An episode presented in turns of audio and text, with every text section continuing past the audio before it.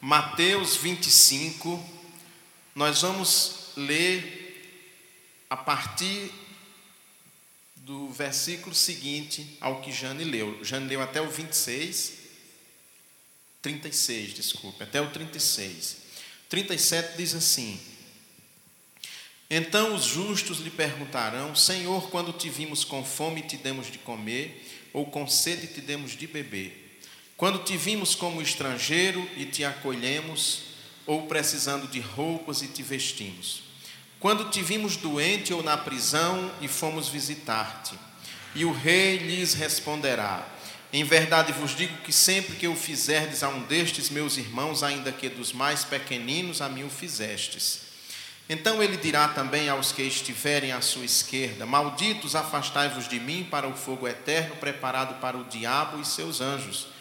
Pois tive fome e não me destes de comer, tive sede e não me destes de beber. Era estrangeiro e não me acolhestes, estive nu e não me vestistes, doente e na prisão e não me visitastes. Então eles também perguntarão: Senhor, quando te vimos com fome ou com sede, ou estrangeiro, ou sem roupas, ou doente, ou na prisão e não cuidamos de ti?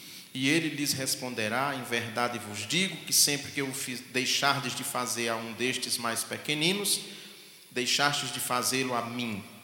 E eles irão para o castigo eterno, mas os justos irão para a vida eterna. Vamos orar mais uma vez. Senhor, nós clamamos aqui por teu socorro neste momento, para que o Senhor nos, nos instrua, nos ilumine na exposição de tua palavra, para que ela traga não só conhecimento para a nossa vida, mas também alento para o nosso coração e alimento para o nosso espírito em nome de Jesus, amém. Esse tem uma série de parábolas de Jesus em Mateus que são chamadas as parábolas do reino.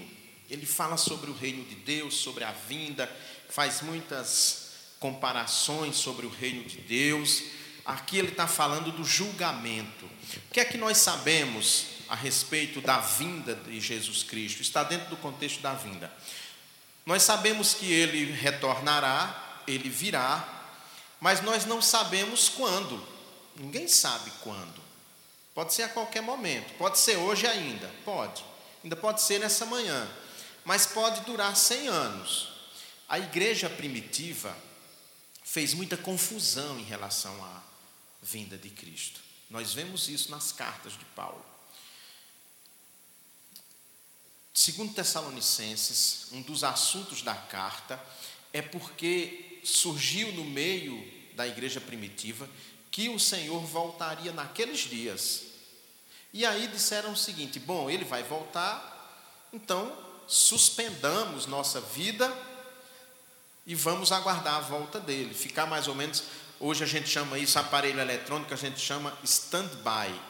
Você pega um aparelho eletrônico, põe na tomada, ou o nosso celular, né? Você deixa ele assim, ele fica iluminado, de repente ele se apaga. Quando ele se apaga, ele está ligado, mas ele quase não está gastando bateria, não está gastando energia. Qualquer coisa que você mexe nele, ele acorda, começa a funcionar e aumenta o consumo de energia. Isso é em stand-by. O vídeo cassete que vive ligado, ou a antena parabólica, fica com aquela luzinha vermelha, a energia que ela gasta é muito pouca, é só daquela luzinha vermelha. Já é um sistema moderno, avançado, ela também está em stand-by, ou seja, está quase parada. Muita gente na igreja primitiva queria entrar em stand-by, seguinte forma: sabe de uma coisa, eu não vou me casar, não. O Senhor já está voltando, para que eu vou mexer com casamento? Fiquei viúvo ou ainda estou solteiro. Ele chega aí, eu vou me preocupar, ter que arrumar casa para morar, trabalhar, mexer com isso. Não vou mexer com casamento. Paulo mesmo chegou em alguns momentos a pensar que Jesus já voltava, porque o que dizia, não passará essa geração antes que eu volte. E eles interpretaram isso literalmente. Houve um boato no meio da igreja primitiva que o apóstolo João não morreria antes da volta de Cristo. E pareceu verdade, sabe por quê? João foi o último apóstolo que morreu. Então foi morrendo todo mundo, morrendo todo mundo, morrendo todo mundo, e João ficando e o boato, porque Jesus tinha dito que Pedro perguntando: Senhor, o que vamos fazer com esse aí? Aí Jesus diz: Que te importas se ele fique vivo até que eu volte? O próprio João chega a esclarecer mais tarde que não, ele vai morrer também, vai ficar vivo não. Então o Senhor pode voltar a qualquer momento, ele pode voltar a qualquer momento. Ele disse que vai voltar como ladrão no meio da noite, sem ninguém saber ao certo. Outra questão que nós precisamos compreender: nós podemos fazer alguma coisa a respeito à vinda de Jesus Cristo, a segunda vinda? Nós podemos orar pedindo que ele volte logo, ou orar para ele não voltar logo? Isso muda alguma coisa? nada. Jesus é tão radical nesse ponto que ele chega a dizer, claro, ele tem consciência hoje, porque hoje ele está no céu, à direita de Deus. Mas homem aqui na terra, ele chega a dizer aos discípulos: Nem eu sei o dia e a hora que isso vai acontecer. Só meu Pai que está no céu. Ninguém sabe. Significa o quê? Eu aplico para isso. Quando eu era menino, tinha um medo danado do mundo se acabar de Jesus tá, ficava assustado. Hoje eu aplico para isso que eu aplico para outras coisas de minha vida. Eu posso mudar? Não. Então eu não tenho que me preocupar com isso. Não é assunto, não é tema para sermão, vamos dizer assim. Eu prego sobre isso porque, como eu preguei a Bíblia inteira, né, o Evangelho inteiro, passa por esse assunto. Mas não é tema para esse né, vamos dizer assim, um tema de preocupação, a volta, quando volta, os sinais. Até porque há muita controvérsia, há muita confusão a respeito desses sinais tal. Bom, o que é que nós devemos nos preocupar? É o texto de hoje. Vou me preocupar com a volta. Eu sei que ele vem.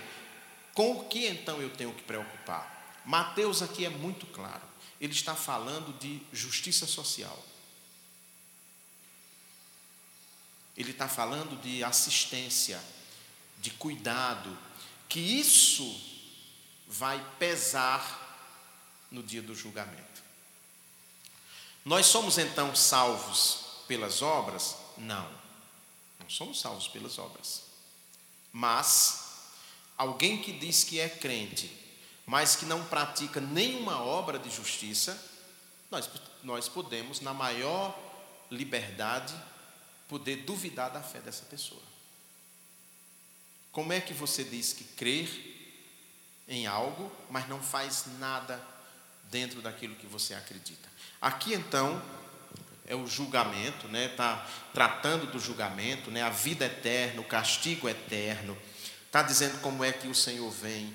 Ele vem, o texto que Jane leu o filho do homem virá na sua glória e todos os anjos com ele, então se, sentirá, se sentará no seu trono glorioso, e todas as nações serão reunidas diante dele, e ele separará uns dos outros, à semelhança do pastor que separa as ovelhas dos cabritos, e porá as ovelhas à sua direita, mas os cabritos à esquerda. Então o rei dirá aos que estiverem à sua direita: Vinde, benditos de meu pai, possuir, possuir a herança, por herança, o reino que vos está preparado desde a fundação do mundo, porque tive fome e me destes de comer, tive sede e me destes de beber, era estrangeiro e me acolhestes, precisei de roupas e me vestistes, estive doente e me visitastes, estava na prisão e fostes visitar-me. Pronto. Ele não diz que ele estava na prisão injustamente, por exemplo, inocente. Não.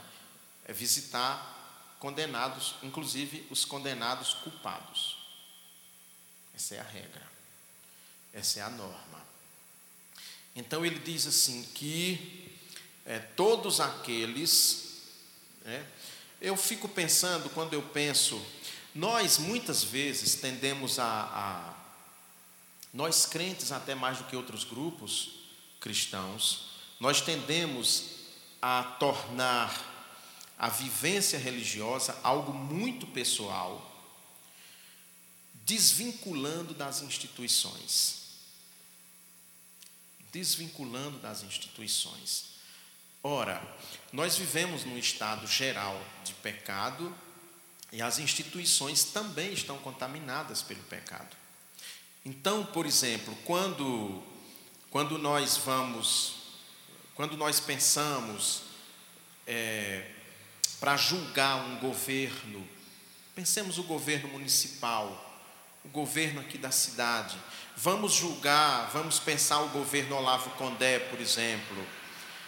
Biblicamente, qual é a medida que a gente vai usar para dizer se ele é um bom governo ou é um mau governo? A medida que ele teve políticas sociais que pusessem em prática esse texto aqui. Um governo que despreza os pobres, que para com as políticas sociais, que não cuida da saúde, que não cuida da habitação, que não cuida da infraestrutura e que se preocupa, por exemplo, só com os ricos, do ponto de vista de governo de instituição, ele não está praticando esse evangelho. Então, às vezes a gente desvincula a fé, a gente acha que a fé é uma coisa pessoal, mais do que somente pessoal, a gente às vezes acha que a fé é algo para ser vivido só dentro do ambiente de igreja. Igreja é uma coisa, lá fora é outra, não tem nada a ver.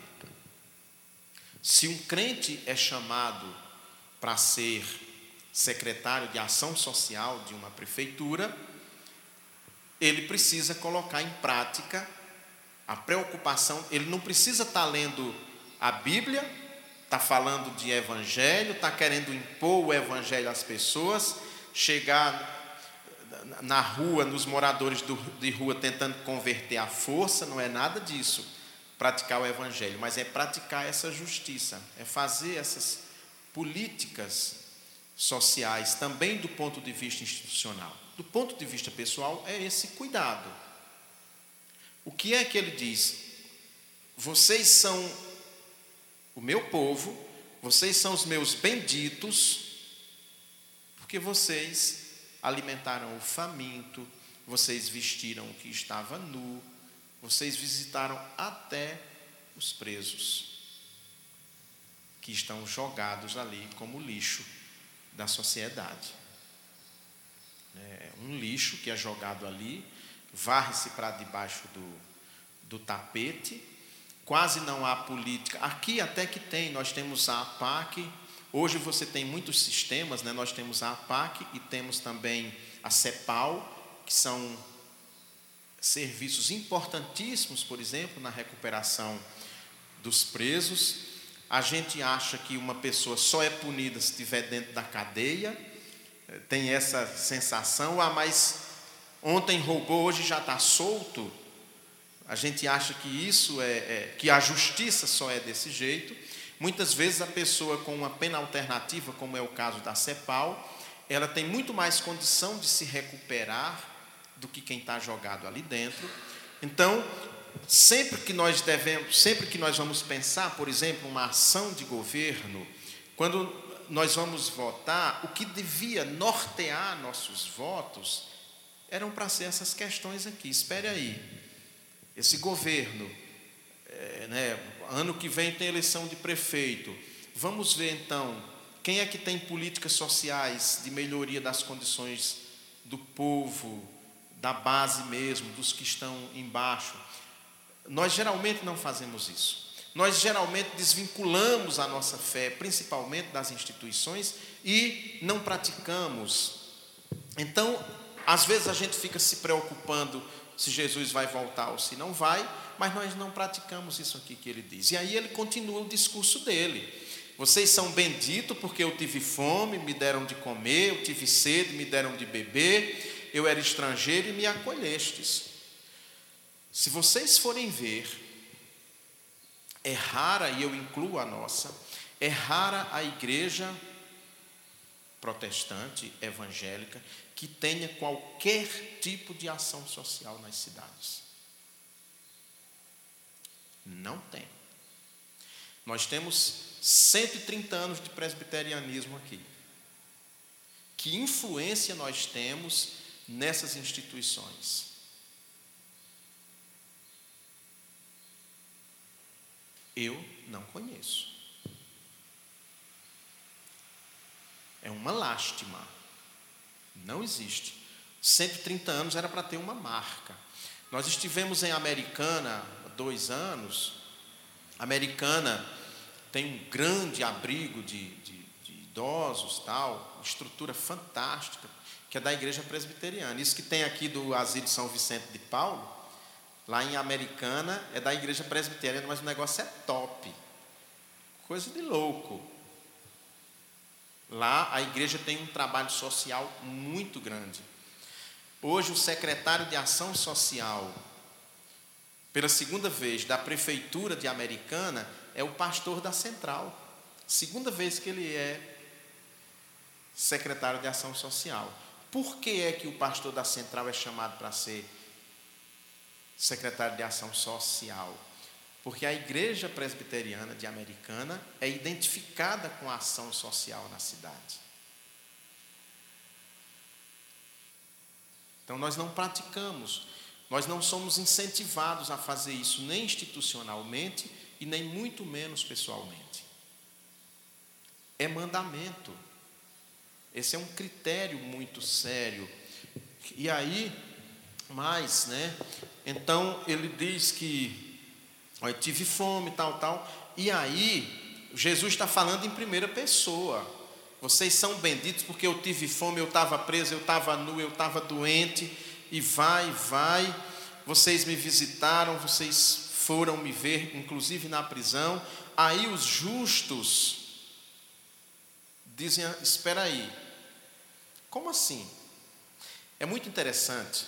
Nós não estamos de todo errados, não, só um bocadinho, só 50%. Nós sempre achamos que nós, quando vamos nesses ambientes, nós estamos levando Jesus para as pessoas. Jesus faz o inverso, ele diz que ele está lá. Eu não levo, lá eu encontro ele. Olha a inversão como é grande. Quando a gente vai, a gente vai na cadeia, como né, fazer um trabalho missionário, então, eu estou indo na cadeia levar Jesus para os presos. Na hora que eu digo eu vou levar Jesus, eu me acho portador de Jesus, eu me acho muito melhor, inclusive, do que os presos, porque eu estou levando a salvação para eles. Jesus inverte essa lógica. Segue o texto.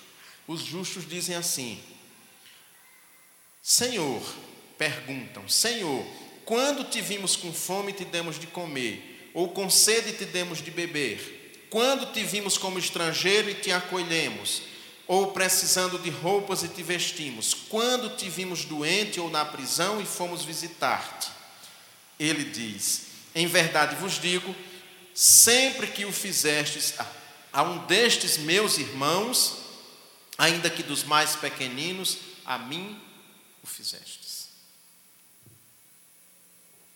Ou seja, nós precisamos enxergar Jesus, nós levamos Jesus, isso é verdade. Quando eu digo né, 50% de verdade, é no seguinte sentido: eu preciso entender que quando eu pratico essa ação, eu estou também fazendo isso ao próprio Cristo que está também naquelas pessoas. Não só sou eu que estou levando, eu também estou recebendo. Vocês, certamente em algum momento, já experimentaram a sensação de ir visitar alguém que não está bem e a gente sair de lá da visita melhor do que chegou.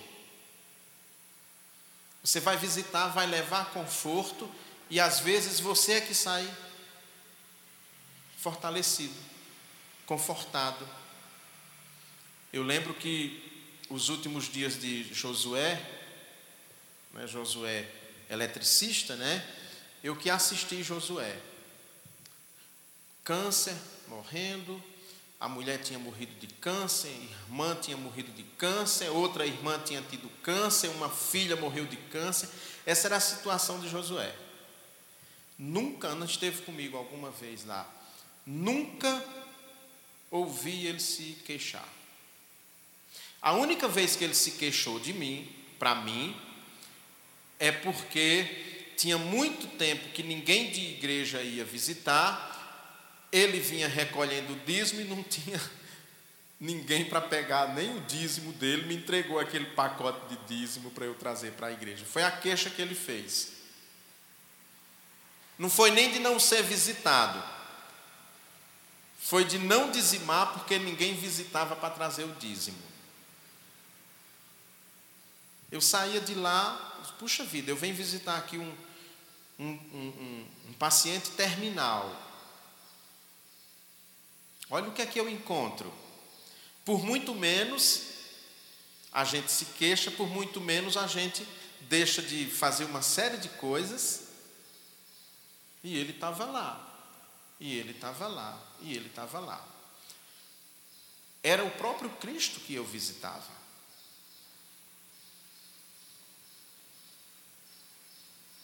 Era Jesus. Mas é o próprio Cristo quando eu faço isso a uma pessoa desconhecida, que eu não conheço, que eu não sei quem é, que eu julgo até ser um preguiçoso, ser um bandido, porque eu não conheço, eu não conheço sua história de vida. Não estamos aqui dizendo que essas pessoas são santas, estão acima da gente num grau de santidade, não que estamos dizendo é que Jesus está sempre presente naquele que sofre. Crente ou descrente, ele está presente no que sofre. E quando eu vou, né, faço um gesto dessa maneira, é para o próprio Cristo que eu estou fazendo. Isso do ponto de vista pessoal. Mas isso vale também para as instituições. Isso vale também para os governos. Isso vale para os governos. Os governos, conhecendo ou não a palavra de Deus, eles têm a obrigação de praticar a justiça divina, conhecendo ou não. E aqueles que não a praticam serão cobrados por isso, porque tiveram a oportunidade que pouca gente teve, que é estar no comando de uma cidade, de um estado ou de um país. Isso é no âmbito pessoal, mas é também no âmbito institucional. Então, ele é ao próprio Jesus que nós fazemos, né? É a ele mesmo. E aí ele diz assim: Então ele dirá 41, então ele dirá aos que estiverem à sua esquerda: Malditos, afastai-vos de mim para o fogo eterno, preparado para o diabo e seus anjos, porque tive fome e não me destes de comer, tive sede e não me destes de beber. Era estrangeiro e não me acolhestes, estive nu e não me visitastes, não me vestistes, doente e na prisão e não me visitastes. Hoje, já tem uns três anos, né? Hoje, quando eu falo, é no no momento, né?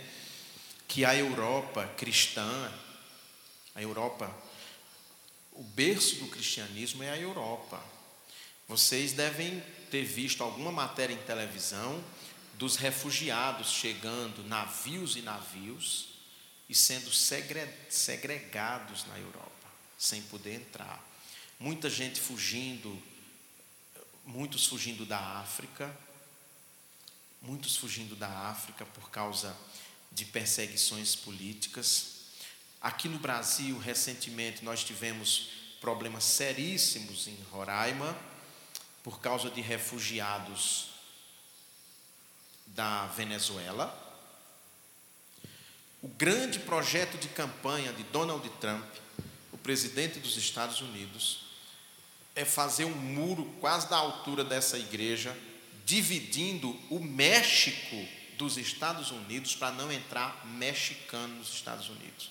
Os Estados Unidos se acham a nação, maior nação evangélica do mundo, herdeira das promessas de Deus. Que Deus é esse que eles servem?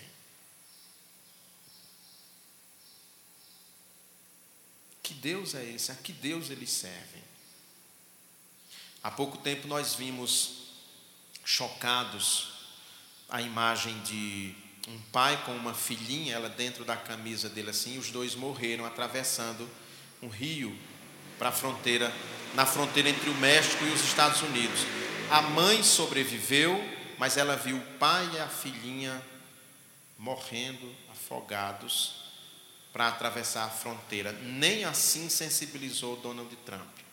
Ele continua insistindo com o Congresso americano para autorizar a construção de um muro, dividindo o país, porque o México é um problema, os latinos são um problema. Vai gente da América Latina inteira, incluindo o Brasil, para os Estados Unidos, atravessando aquela fronteira. Muita gente aqui de Minas Gerais, da região de Valadares, muitos já morreram, alguns mineiros atravessando aquela fronteira. Mas ele diz aqui, o texto diz que quando nós acolhemos um estrangeiro, é o próprio Jesus que nós estamos acolhendo. Como é que você explica uma nação que se acha abençoada, escolhida por Deus para exercer um papel no mundo, age dessa maneira?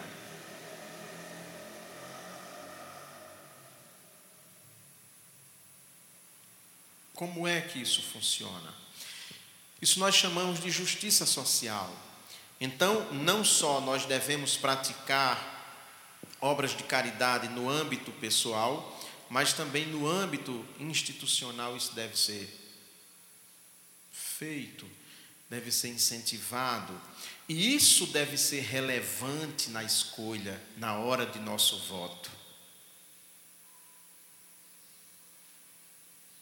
Isso deve ser relevante na hora do nosso voto. Mas, no geral, a gente vota por outros motivos. Usa outros critérios.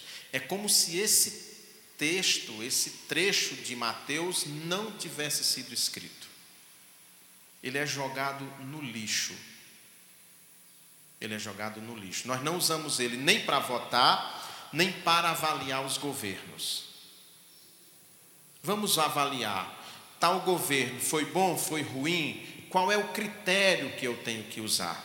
Vamos ver se o IDH subiu. Vamos ver qual foi o maior número de pessoas qual o maior número de pessoas que saiu da linha da pobreza. Vamos ver qual o maior número de pessoas que tinha emprego. Esse é o governo bom do ponto de vista bíblico. Se tinha assistência social, viúvas eram atendidas por programas sociais, órfãos atendidos por programas sociais, programas sociais para saúde pública, ampliação do SUS. Esse deve ser nosso critério para avaliar um governo, de acordo com esse texto, a menos que eu tire esse texto da Bíblia em vez de riscar embaixo de vermelho chamando a atenção, eu pegar a tinta preta e sair riscando em cima desses versículos. Se eu não fizer isso, esses textos vão gritar. Isso é o que nós chamamos justiça social. Todo e qualquer trabalho na área de justiça social tem como base esse texto e outros textos, porque a Bíblia está cheia disso. Mas nós não nós olhamos outras questões, né? não, não olhamos nisso, não reparamos nisso. É... E o pior é que muitas vezes nós, pobres, trabalhamos contra nós, na grande maioria. Na grande maioria. Né? Essas questões sempre me preocuparam muito. Desde muito criança, eu era muito menino, eu tinha cerca de 10 anos quando, quando tive essa consciência. Qual é meu lugar no mundo? Qual é meu lugar no mundo? O que é bom para aqueles que estão no mesmo lugar no mundo que eu? A partir de quais critérios, por exemplo, que eu vou exercer meu voto no caso de eleição? Num governo que vai ser bom para os de minha classe social ou para outras pessoas. A gente, quando pensa ação de governo, o que é um governo bom? É aquele que concede direito aos trabalhadores ou que tira direito dos trabalhadores. por exemplo. Isso é justiça social ou não é? Eu não posso esquecer esses textos. Eu tenho que me lembrar da Bíblia toda. Mas nós não lembramos desse texto. Nós esquecemos esse texto, mas ele está na Bíblia, Mateus 25, todinho trata dessa questão. Ele está lá, gritando aqui.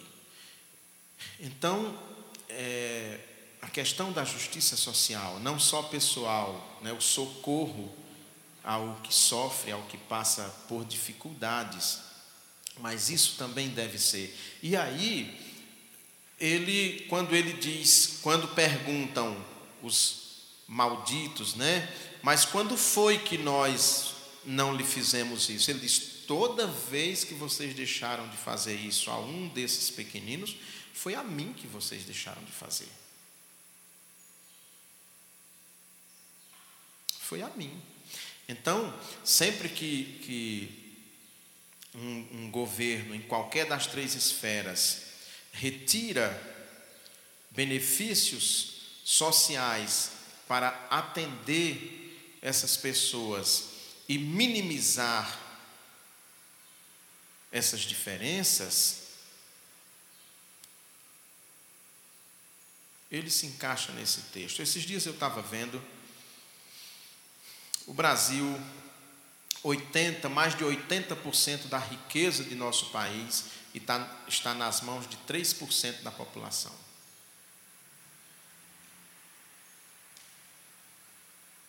Uma coisa de louco. É uma coisa de louco. É, assim, não faz sentido. Não faz sentido. A gente teve aí essa reforma da Previdência. Essa reforma da Previdência, eu sempre penso na seguinte situação. Como vocês julgariam? Vamos pensar sempre no micro e aplicar no macro, né? no grande. Como vocês avaliariam um pai de família que os filhos não têm roupa para vestir, mal têm comida na mesa, vão a pé para a escola e ele tem uma poupança de 300 mil reais na poupança? Como vocês avaliariam esse pai?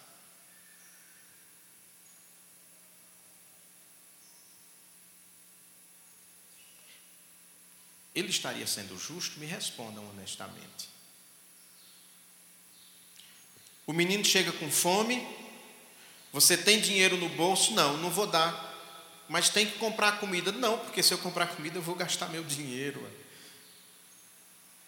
Qual é o princípio da reforma da Previdência? Vamos acabar com os direitos trabalhistas, tirar condições de vida do povo, mas para ter um pouquinho de dinheiro na conta. Esse é o princípio. Foi esse, esse é o princípio de Paulo Guedes, desse ministro.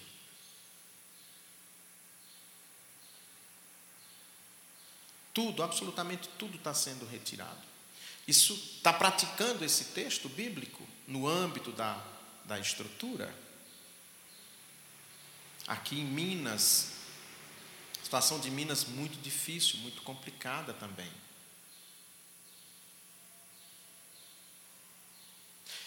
Agora foi retirado o seguro DPVAT. O seguro DPVAT não é imposto. É um seguro que todo proprietário de veículo automotor, a partir de moto, tem que recolher para o Estado. Aquele seguro DPVAT é usado para duas coisas. Primeiro, para parte dele vai para o SUS, Paracatu, a média de acidente de motos aqui é dois acidentes por dia.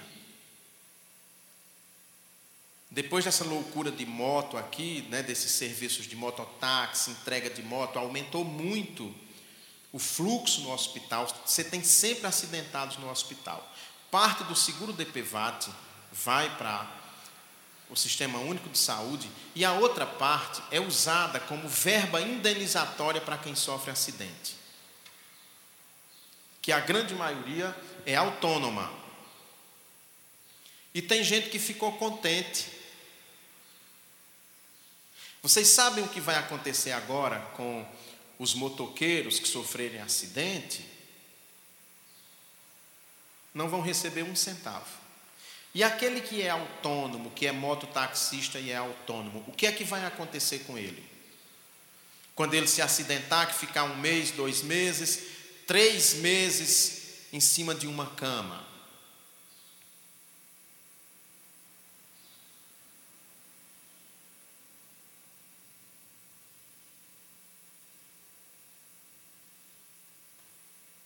Entenderam?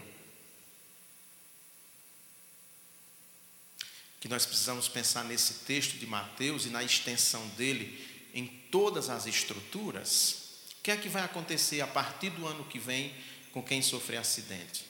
Se era para ter retirado alguma coisa, era o IPVA, porque é questionado juridicamente a sua constitucionalidade.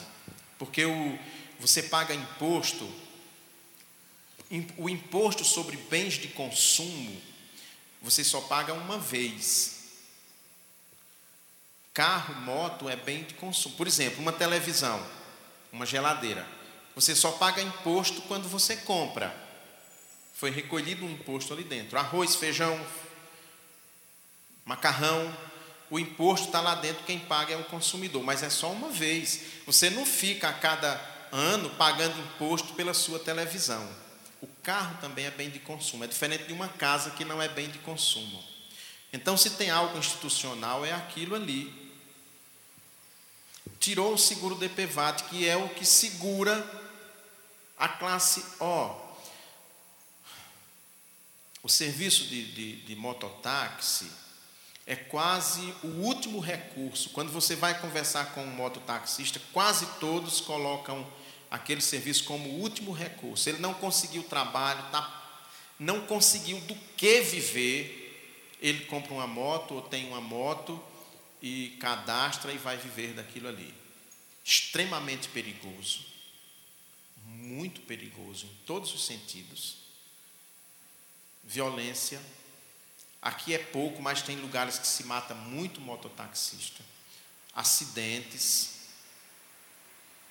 Ano que vem. Mas nós não tivemos notícia de diminuir, tirar algum benefício dos grandes desse país.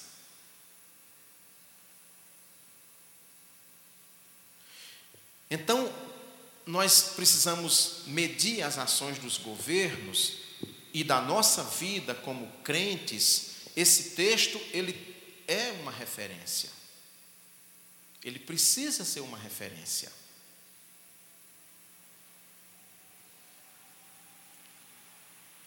avaliar um governo pela o trabalho de ação social.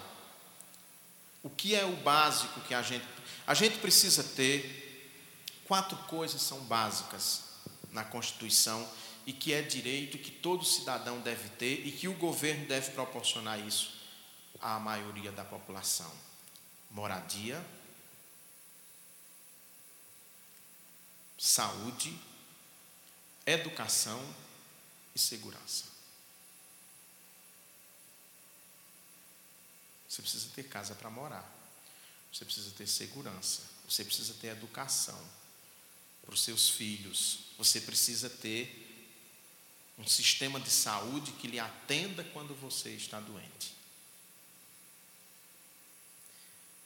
Então nós precisamos não só avaliar a nossa vida, mas as ações de governos a partir desse texto. Ele não pode ser esquecido. A gente não pode fingir que ele não existe na Bíblia. Mas a gente finge que ele existe. Quando a gente vai votar em alguém, a gente não, a gente não acha que a Bíblia pode nos orientar na hora do voto. Ela não pode. Eu penso como penso por causa da Bíblia. Eu teria que esquecer a Bíblia para pensar diferente porque eu não tenho outro lugar onde eu fundamento. E aí ele segue, ele diz que teve fome, né? Senhor, quando foi que te vimos com fome, com sede? E ele diz: Em verdade vos digo que sempre que o deixardes de fazer a um destes mais pequeninos, deixastes de fazê-lo a mim, e eles irão para o castigo eterno, para o para mas os justos irão para a vida eterna. Isso está falando de justiça social. Quando você vai para os profetas e quando você vai para os salmos, mesmo livro de Provérbios, mas principalmente Salmos, Provérbios e os profetas, a questão da justiça social vai nortear do começo ao fim. Do começo ao fim. Então, são coisas que nós precisamos nos, nos preocupar. Sabe por quê? Às vezes a gente diz assim: ah, mas eu não posso misturar política com religião. Tem como separar?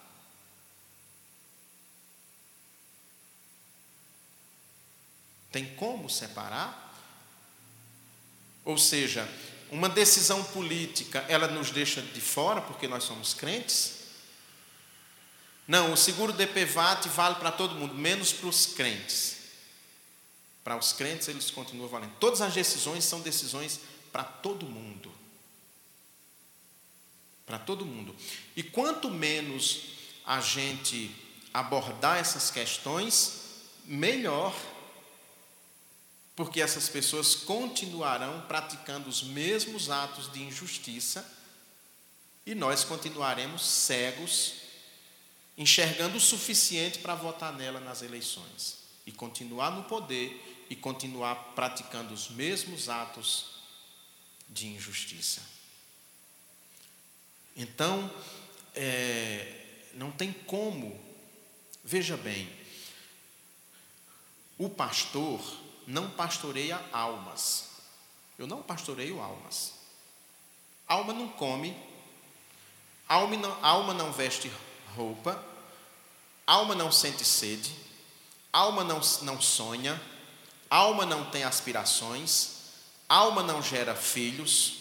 Quem é que faz isso? É gente. É gente que faz isso. Então não existe esse conceito de alma, é totalmente equivocado. Ah, pastor de almas, eu pastoreio. Não, eu pastoreio gente que sente fome, ou vocês não sentem. Enfrenta desemprego ou vocês não enfrentam desemprego. Enfrentam crises ou não enfrentam crises. Enfrentam crises. Então eu preciso pensar a pessoa toda, né? o, o homem todo, a mulher toda. Mas nem sempre isso é compreendido. O problema é que, como a gente não se aprofunda nessas questões do ponto de vista bíblico, nós continuamos errando do mesmo jeito. Eu fico pensando, esse ano já está acabando, ano que vem tem eleição em Paracatu. Eu fico pensando, esse prefeito, qual, qual era o trabalho que Olavo Condé tinha nessa cidade.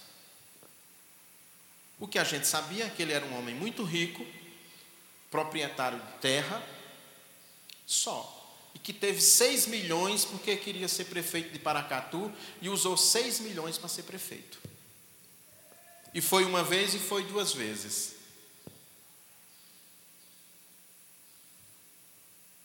Que legado ele vai deixar nessa cidade? Vocês conseguem perceber que, que a nossa vida melhorou durante esses oito anos? O hospital melhorou? Vou pegar isso. O hospital melhorou, a saúde melhorou, a cidade melhorou para viver, ela está mais limpa, está mais cuidada, diminuiu o número de, de necessitados na nossa cidade, foram mais assistidos.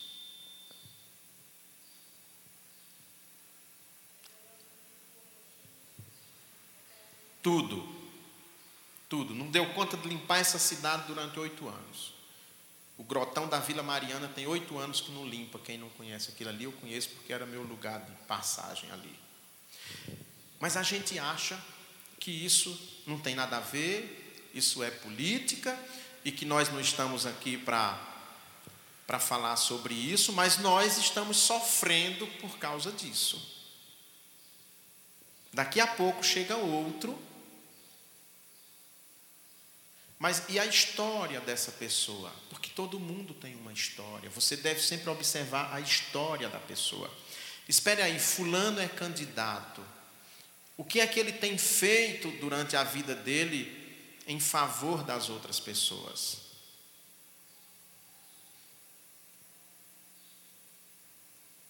Ele tem algum trabalho?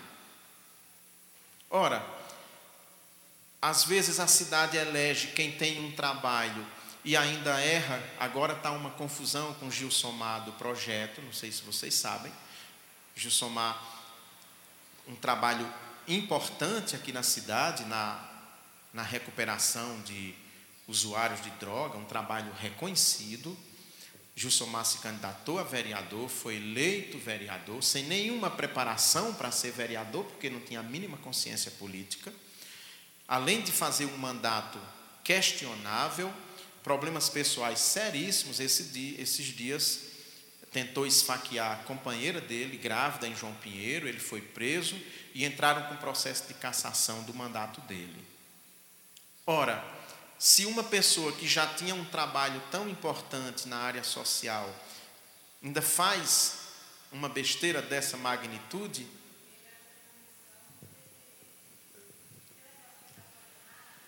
é de, de, de, lá na Câmara. Então nós precisamos ficar atentos a essas situações.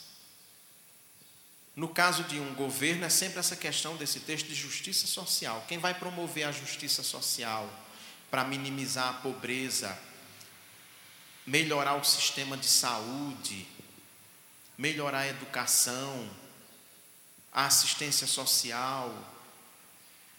Isso precisa ser presente na nossa vida. E eu mesmo, quando é que eu tenho algum gesto nessa direção, não estou falando coisa grande, não, é coisa pequena.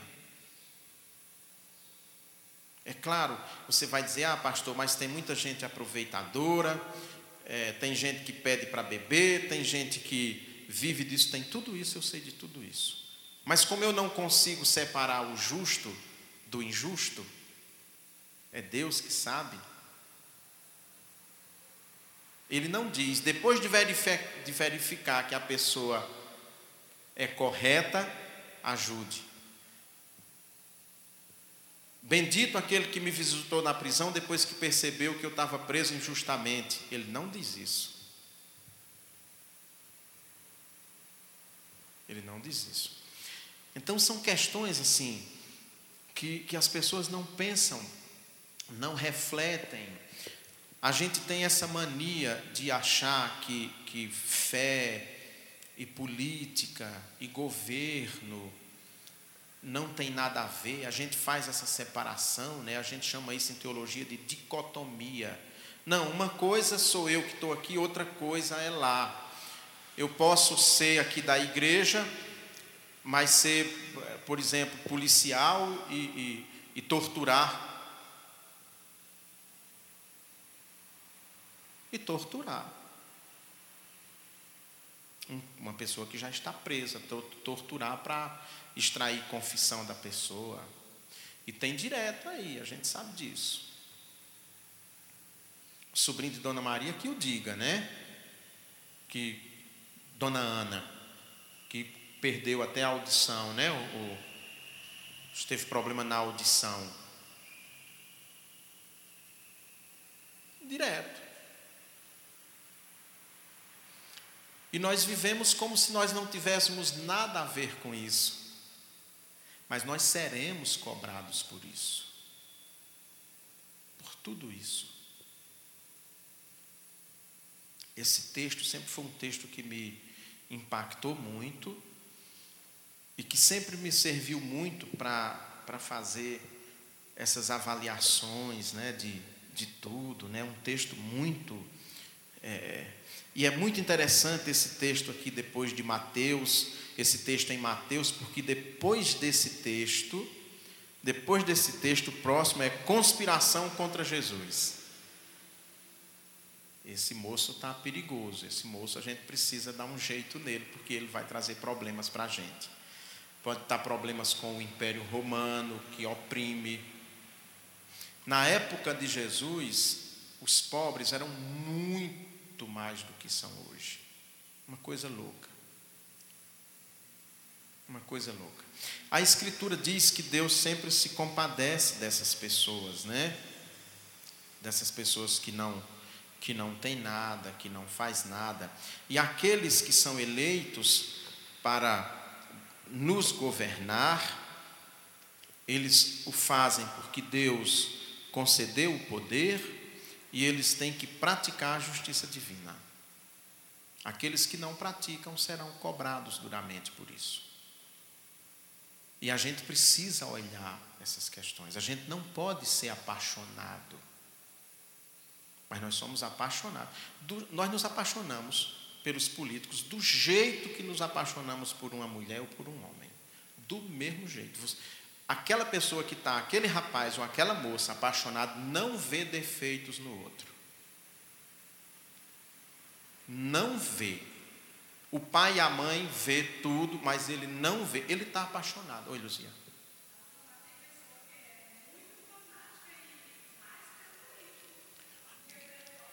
Do que pela própria esposa.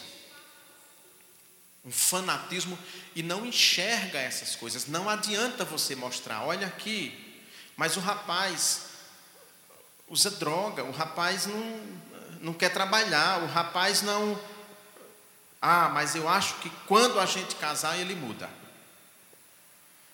A história mostra que não muda. Raramente muda. As pessoas são apaixonadas e não enxergam. E não enxergam. E não enxergam e ficam replicando, replicando e falando e falando numa paixão louca. Louca é, nós precisamos agir sem paixão, buscando sempre na palavra de Deus a inspiração para nossas tomadas de decisão, buscando sempre na palavra de Deus o critério de julgamento para essas questões. O que é que a Bíblia diz? Nós somos crentes, nossa regra de fé e prática é a Bíblia que é que a Bíblia diz? Então vamos ver. Você, ah não. O que é que a Bíblia diz? O que é que ela manda fazer? Como é que ela manda agir nessas situações? E não pegar um único ponto, mas ela toda, como é que ela faz? É... Senão nós estamos perdidos. Nós estamos vivendo um dos momentos mais difíceis da história do Brasil. Vocês não tenham dúvida disso. Muito difíceis. Momentos difíceis. Né? Riscos seríssimos que nós estamos correndo. Por causa de, de paixão. Por causa de paixão. E aí a gente precisa voltar à Bíblia, voltar à palavra de Deus, analisar, começar a pensar para daqui a alguns meses, que nós vamos ter quase um ano, 11 meses, nós vamos ter eleição para prefeito, para vereador. O que é que vai direcionar meu voto para votar para vereador? É porque o cara é meu amigo, mesmo eu sabendo que ele é um, um vagabundo, desculpe a expressão. Quem é infiel no pouco é infiel no muito. Não esqueçam disso. É a mesma coisa. Senão nós vamos continuar penando, penando, penando. Depois de a gente ter ficado oito anos, né, assim, o governo Vasquinho foi um governo que hoje eu estou aqui há 20 alguns anos, eu venho, eu conheço desde o governo Manel Borges, foi o melhor governo da história recente do Paracatu.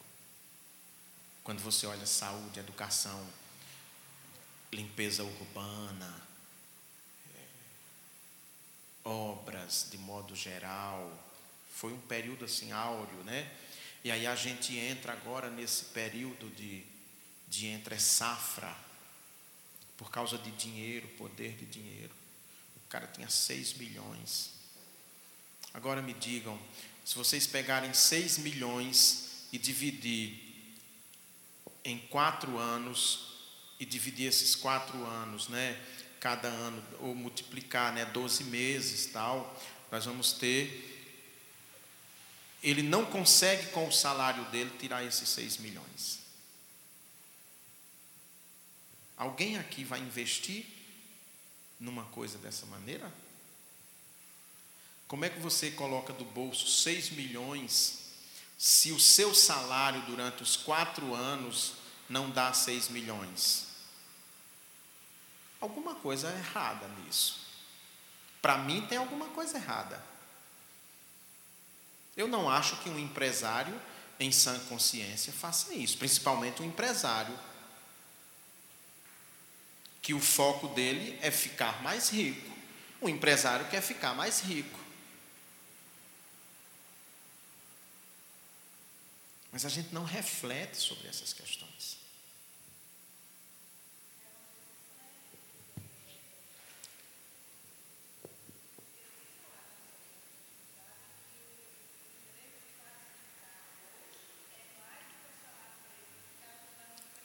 Isso. É, há notícias de que ele seria candidato, né?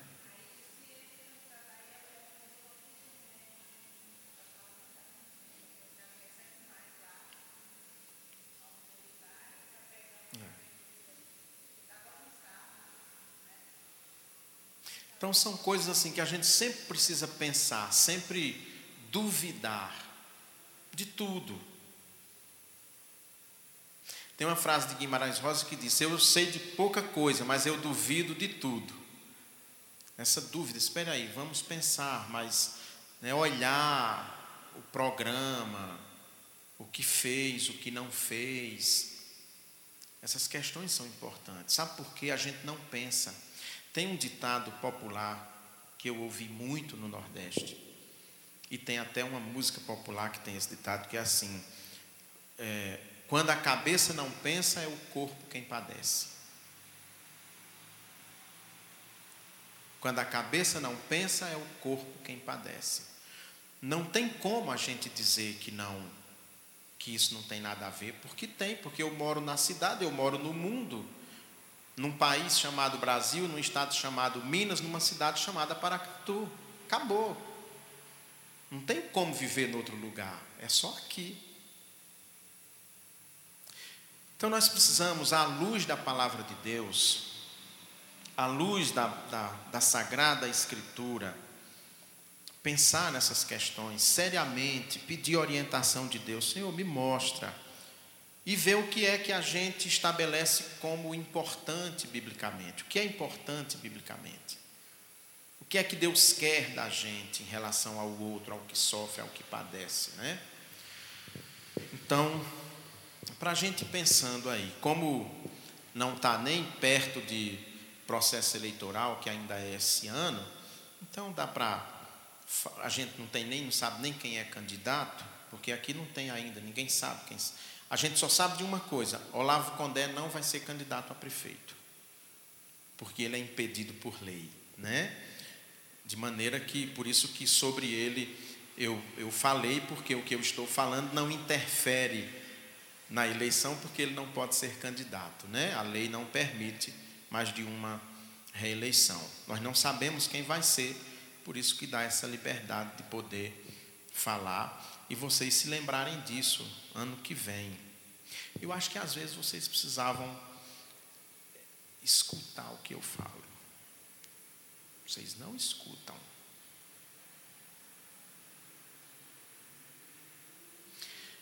E às vezes, quando escutam, entendem errado. Eu não quero me colocar melhor do que ninguém, mas eu quero dizer que em algumas questões vocês são privilegiados. Não vou aqui ficar com falsa modéstia. Nessa questão de percepção política, vocês são privilegiados, porque vocês têm um pastor que durante 30 anos da vida dele trabalhou com política nas três esferas. Conhece o sistema, conhece todo mundo, sabe como funciona, mas vocês não me escutam. E por não me escutarem, nós estamos vivendo o que estamos vivendo. Mas por que é que eu falo? Porque eu sou obrigado a falar. Alguém tem que falar. Eu pago um preço alto por isso? Claro que pago. Eu sei que alguns de vocês vão sair daqui hoje enfesados comigo.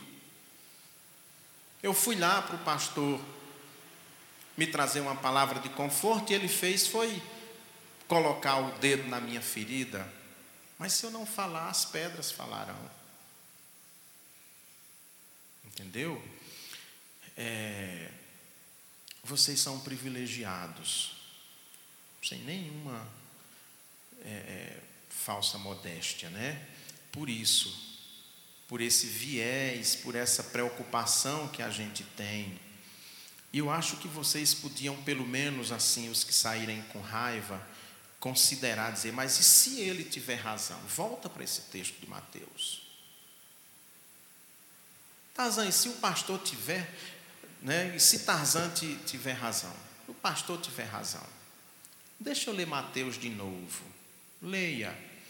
Busque no Espírito Santo de Deus, porque é Ele que me dá essa orientação, como dá a vocês. Mas você tem que ler, você tem que estudar, você tem que olhar. É. Né, a palavra de Deus. Pode ser que eu esteja errado também, claro. Mas eu acho que vocês podiam escutar essas questões assim. Isso nos ajudaria muito a não fazer besteira. Sabe? Enfim, vamos ficar de pé. Deus bendito, guia-nos, Senhor, na tua palavra, no teu conhecimento. Que esse texto de Mateus, nós não o apliquemos somente na nossa vida pessoal, mas pensemos também as grandes estruturas governamentais, se elas estão praticando a justiça social, o amparo ao pobre, ao trabalhador, ao necessitado, ou se elas estão apenas servindo aos grandes grupos privilegiados de nossa nação. Nos ajuda, Senhor, a compreender, nos ajuda a crescer espiritualmente, a conhecer. Porque nós sabemos, ó Pai, que quando nós agimos em desacordo com Sua palavra, nós padecemos e esse padecimento vem para todos, para todas as pessoas, sem exceção. Mas sem o Teu Espírito Santo para abrir os meus olhos, para abrir o meu coração e os meus ouvidos para estas realidades, sem o seu Espírito Santo, eu vou continuar cego, tateando, feito um cego na escuridão, mas sempre errando e levando os outros também ao padecimento. Que o Senhor possa nos guiar, que o Senhor tenha misericórdia de nós, que o Senhor tire de nosso coração toda a aflição e nos dê sempre o conhecimento necessário para vivermos o seu evangelho com autenticidade, em nome de Jesus. Amém. Bom dia.